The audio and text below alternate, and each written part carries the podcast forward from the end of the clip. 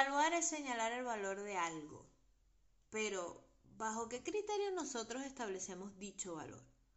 ¿Lo hacemos desde el lado justo o desde el verdugo que llevamos dentro?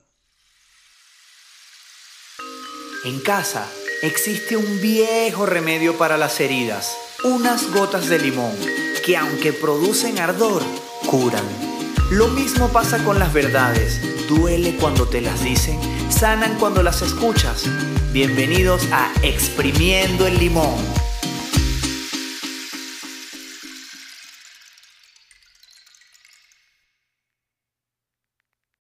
Este es el último episodio de Exprimiendo el Limón del 2021.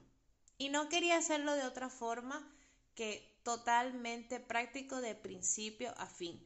Tampoco eh, quería hacerlo muy denso, ni tan largo, ni tan intenso, ni tan profundo, por ser los últimos días del año. Creo que nos merecemos todos un descanso, pero también un descanso con reflexión. Y eso es lo que les voy a dejar en este último episodio. Para hacer una evaluación de tu 2021 hay que centrarnos primero en los criterios que colocamos al momento de evaluar. Ahí es donde va a estar el clic de, todo este episodio. Todo dependerá del para qué hago esta evaluación. El para qué, esa es una pregunta que a lo largo de todo este año en los demás episodios yo se las he dejado y se las he recalcado millones de veces porque me parece que es la pregunta estrella. Entonces, luego de responder el para qué hago esta evaluación de mi 2021, me voy a dar cuenta si voy con la intención de arruinarme los últimos días del año, porque esa es la mejor manera de castigarme por los errores cometidos, o si voy con intenciones de aprender. Si voy con la intención de la primera opción, pues obviamente los criterios serían algo así, dos puntos, no tan bueno, malo, malísimo. ¿Sabes? Es como que si me colocaron unos criterios que van totalmente en picada. La mejor manera de aprender no es castigándote o menospreciándote. Ahí no estás reflexionando nada. Ahí lo que estás haciendo es sepultarte y además puede que estés empezando a alimentar el papel de víctima al no responsabilizarte de tus acciones. Porque reflexionar es ver qué me pasó, para qué actúo así, cómo llegué a esa situación no son acciones viscerales, son acciones conscientes. Por eso, para establecer el criterio hay dos caminos. El corto, que es más fácil porque implica actuar desde la impulsividad, castigándote por tus acciones, es el que te acabo de decir, que si te vas por ahí, ya vas predispuesto a crear criterios como mm, que si tú mismo cavaras tu propia tumba. Y está el largo, que es el más difícil, el que cuesta más y el que está comandado por la mayéutica, que sí o sí te va a llevar a cuestionarte. Antes de explicarle qué es la mayéutica, aclaro algo. Hay personas tan malas que solo se merecen el camino corto. Quizás puede que te estés haciendo esta pregunta, pero ni yo lo sé. En la vida del Señor hay de todo. Lo único que tengo claro es que hasta para recibir una condena hay que evaluar la situación. De lo contrario, es un veredicto injusto. Ahora volvemos a lo que nos interesa. ¿Cómo establecer el criterio de evaluación para que los resultados sean justos? Utilizando la mayéutica. Este, por ser el camino largo, no quiere decir que todos los ítems sean bien, muy bien o no tan bien, que sería como que el contrario de los que te acabo de decir al principio. Si somos objetivos, debe llevar todos los criterios que creamos necesarios. Eso quiere decir que como cada cabeza es un mundo, los criterios para cada persona serán diferentes, porque las situaciones que cada uno vive son únicas. Dicho esto, la mayéutica es la técnica ideal para lograrlo. Como dato curioso, etimológicamente, mayéutica es un término que está vinculado a la obstetricia, la disciplina que ayuda en el nacimiento. Pero Sócrates orientó el concepto hacia la filosofía, ya que la mayéutica ayuda en el nacimiento, pero no de un bebé, sino de un ser pensante. El clic de la mayéutica es hacerte preguntas, con la finalidad de cuestionar todo lo que hasta hoy dabas por sentado, y así, a través de las dudas, poder modificar lo que hasta hoy era para ti una verdad absoluta. Siempre he pensado que si una situación tiene solo un punto de vista, es porque esa persona está viendo lo que desea ver y no lo que realmente es. Por algo las monedas siempre tienen dos caras.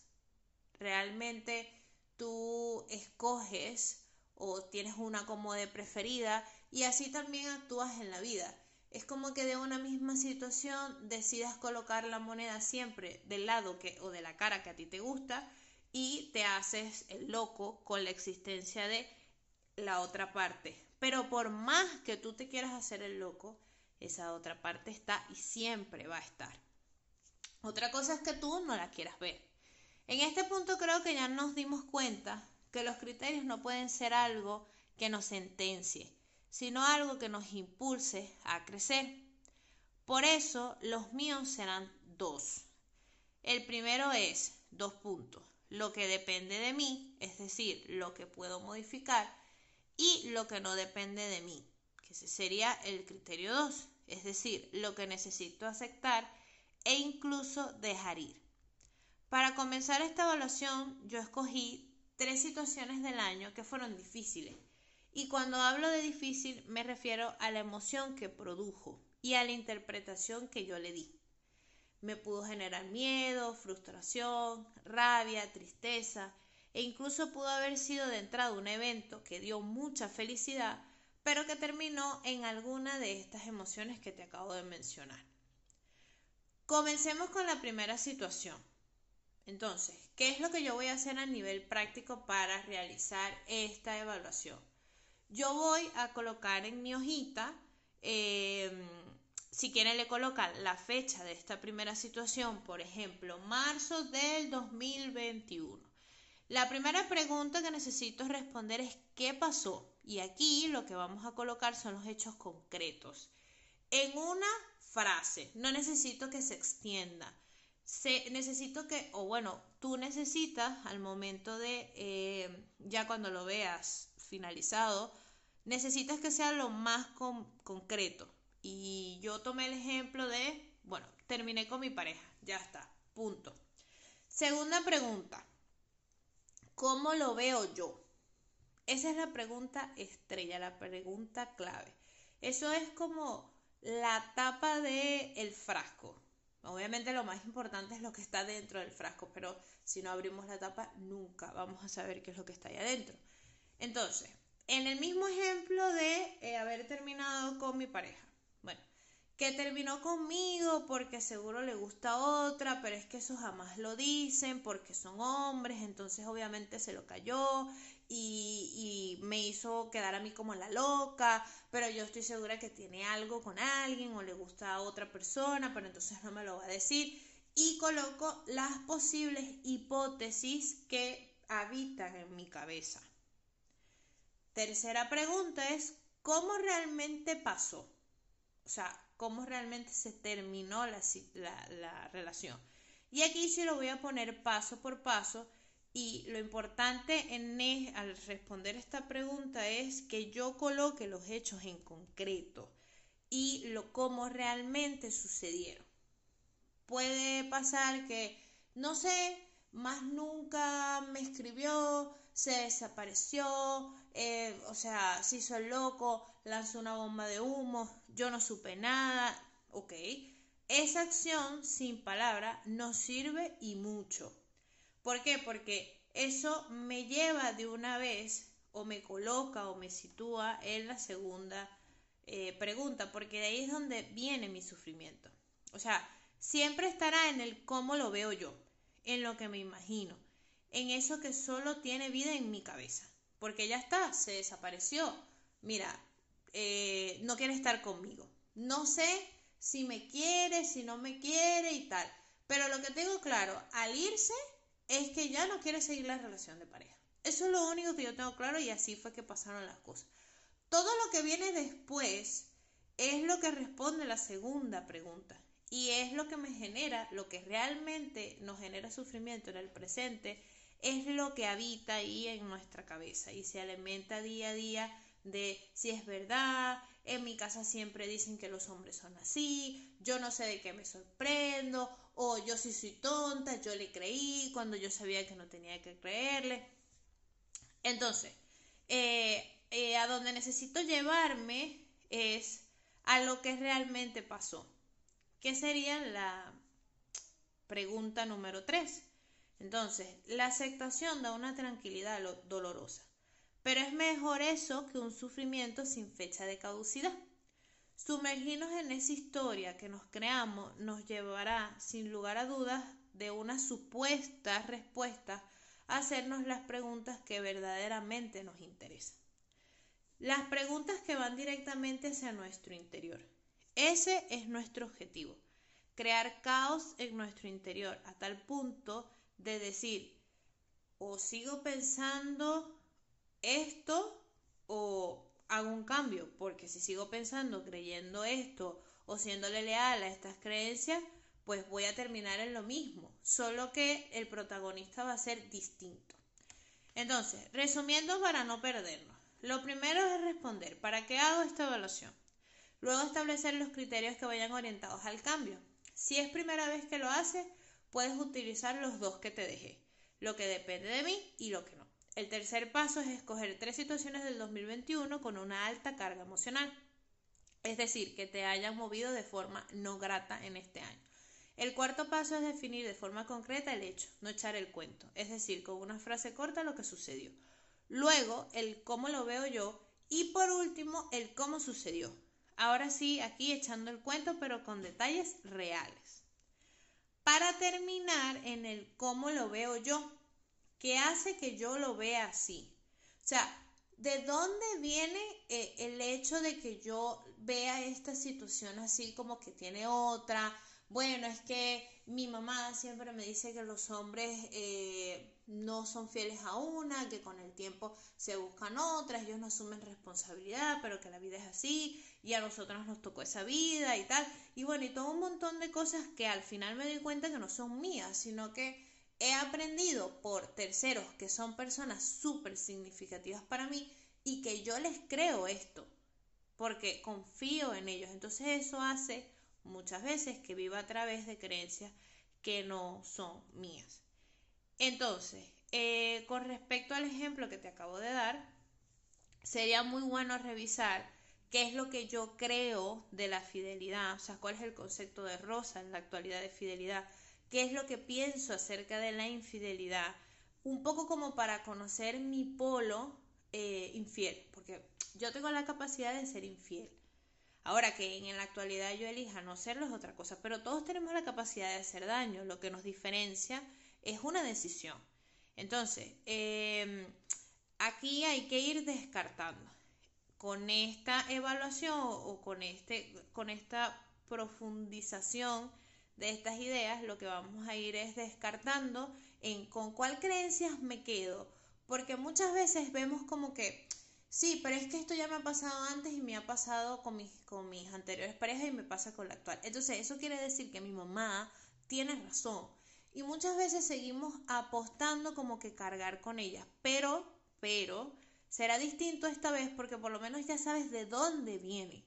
Antes, con tu primer novio, con tu segundo novio, no tenías ni siquiera la conciencia de dónde venía eso. Por lo menos ahora, si decides aceptar seguir con esta creencia en tu vida, puedes decir con total responsabilidad, pero esto no es mío. O sea, esto es algo que yo le estoy dando la razón a una persona que me dijo que era así y sigo actuando en consecuencia de lograr o de ser leal o de que se cumpla esta creencia, que eso es lo más importante. Porque cuando yo digo, bueno, pero es que tienes razón, es que ya me estoy sentenciando a seguir comportándome para seguir cumpliendo esta, esta consigna que me han dicho o esta creencia que he escuchado en mi casa. Yo en particular con todos los años ya que tengo haciendo terapia, a mí me gusta ir más allá. O sea, yo no soy de las personas de que, bueno, esto no me sirve y lo suelto porque no me sirve en el presente. Yo no, yo, yo, yo lo confieso que suelo ser como un poco así masoquista. Yo necesito saber de dónde viene, por qué, hasta cuándo, cuántas veces le he repetido. O sea, a mí me gusta vulgarmente meterme ese dedo en la llave. Entonces suelo mirar al pasado y suelo como hacer una lista de cuántas veces esto yo he dejado que o con quiénes he dejado que me afecte. Entonces, yo recomiendo que esto se haga, pero ya con un proceso terapéutico bastante ya profundizado. O sea, de entrada, no lo recomiendo hacer. Yo de entrada recomiendo hacer este ejercicio y ver cómo te está afectando ahora. O sea, me afecta pensar con esta situación que todos los hombres son una desgracia porque, o todos los dos hombres son infieles porque es que no confío ni en mis amigos. O sea, o, o me lleva a sentir una ansiedad muy grande si un chico se me acerca. Entonces ya quédate con lo que e, esa, esa película que se te está formando y te está afectando en la actualidad. O sencillamente con el hecho de decir, es que seguir ahí pegada en algo que solamente habita en mi cabeza hace que yo no cierre página con esta persona y no pueda continuar. Entonces, em, en este punto, ya después de habernos eh, sumergido bastante en todo lo que es el hacernos preguntas y en todo lo que es em, el tema de confrontarnos, es importante también decirte que estas preguntas estén orientadas hacia ti. O sea, en qué es lo que has hecho tú, cómo lo has visto tú, cómo lo has pensado tú, cómo has reaccionado tú, cuáles han sido tus formas de decir las cosas. O sea, todo esté orientado a ti, a tu responsabilidad, no a lo que el otro dijo o hizo. Eso se coloca eh, en el segmento de lo que no depende de ti y se trabaja en cómo puedo comenzar a ver esa situación de forma distinta. Porque a veces que nos enganchamos en que es que yo quisiera que ya no me afectara. No, es que te va a afectar, pero necesitas también pensar en, en cómo lo ves. O sea, si, si te afecta porque lo ves que el otro te quiere joder, te quiere hacer daño, va en contra de ti, en lugar de verlo como que el otro es un ser humano con heridas igual que yo y está tratando de eh, también de curar sus cosas y en su proceso yo necesito ponerle límites y separarme de él es una forma de verlo totalmente distinto porque ya yo no me lo tomo personal. O sea, ya yo no, no lo tomo como que es para mí. Entonces es, es bien, es un hábito. Es un hábito, sé que es difícil al principio, se queda mucho coraje, se queda mucha frustración, pero es, es un hábito que poco a poco al principio mm, Crear un hábito es muy complicado, crear un hábito es muy doloroso también, pero da muchísima satisfacción. Entonces, las evaluaciones toman tiempo, pero para eso hay que sembrar la semilla de la reflexión, porque si no, te va a ganar la subjetividad y colocarás la puntuación que a mí, que a ti más te convenga en el momento en que lo necesites.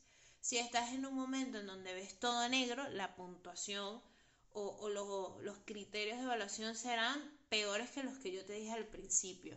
Pero si estás con un ánimo de, vale, quiero reconocer que fue lo que hice mal y, cómo puedo empezar a cambiarlo, este ejercicio te va a servir de mucha ayuda. Por eso para mí los criterios no son números, porque nosotros no podemos vernos como un número. Del 1 al 10, ¿qué tan bueno fue tu año? Un 2 según quién. Esa es la cosa, por eso es que yo para colocar números aquí, no. O para, o para colocar criterios como los de las revistas, cuando dicen bien, muy bien, más o menos, fatal. Eso no tampoco, porque sigue siendo muy subjetivo. O sea, la evaluación esta está orientada a una situación en particular o máximo tres, no coloques más porque te vas a embotar, en la que tú puedas decir, ok, hice esto, pasó esto, necesito esto para el 2022. Entonces, eso va a surgir luego de las tres preguntas de qué, cómo lo veo yo y cómo realmente es. Si quieres agregarle un plus a este ejercicio, eh, le puedes colocar el qué necesito para el 2022 con, este, con esta situación en particular. Si queremos comenzar el nuevo año con buen pie, el primer paso es aprender a ser empáticos con nosotros mismos. Mientras más lo practiquemos, lograremos crear el primer hábito para preservar nuestra salud mental. Lo malo también se puede ir con nosotros a este nuevo año. Todo depende de si lo quieres seguir cargando o si quieres hacer las paces para llevarlo de la mano y transformarlo en el 2022.